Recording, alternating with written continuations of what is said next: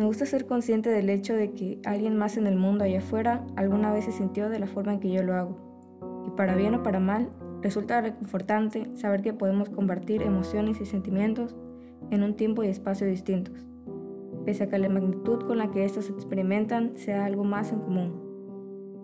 La música, como el amor, trasciende, supera cualquier límite de lo esperado y perdura no solo en la memoria, también en lo profundo del corazón. Por más tiempo que pase, aunque surjan nuevas melodías y todo parezca haber quedado en el olvido, es como pensar en que, aunque un barco se hunda en la inmensidad del océano y quizá no se ha visto nunca jamás de nuevo, podemos tener la certeza de que se encuentra ahí abajo, así permanezca sumergido. Cuando pongo todo volumen la música, ninguno de mis pensamientos acapara mi atención.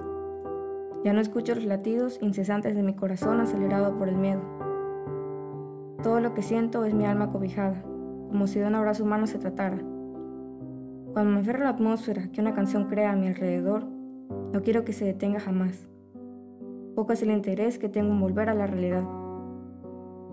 Interpreto la música como un campo de batalla en el que o decides morir aceptando la tristeza y haciéndole frente al dolor, o te limites a evadir tus pensamientos y emociones.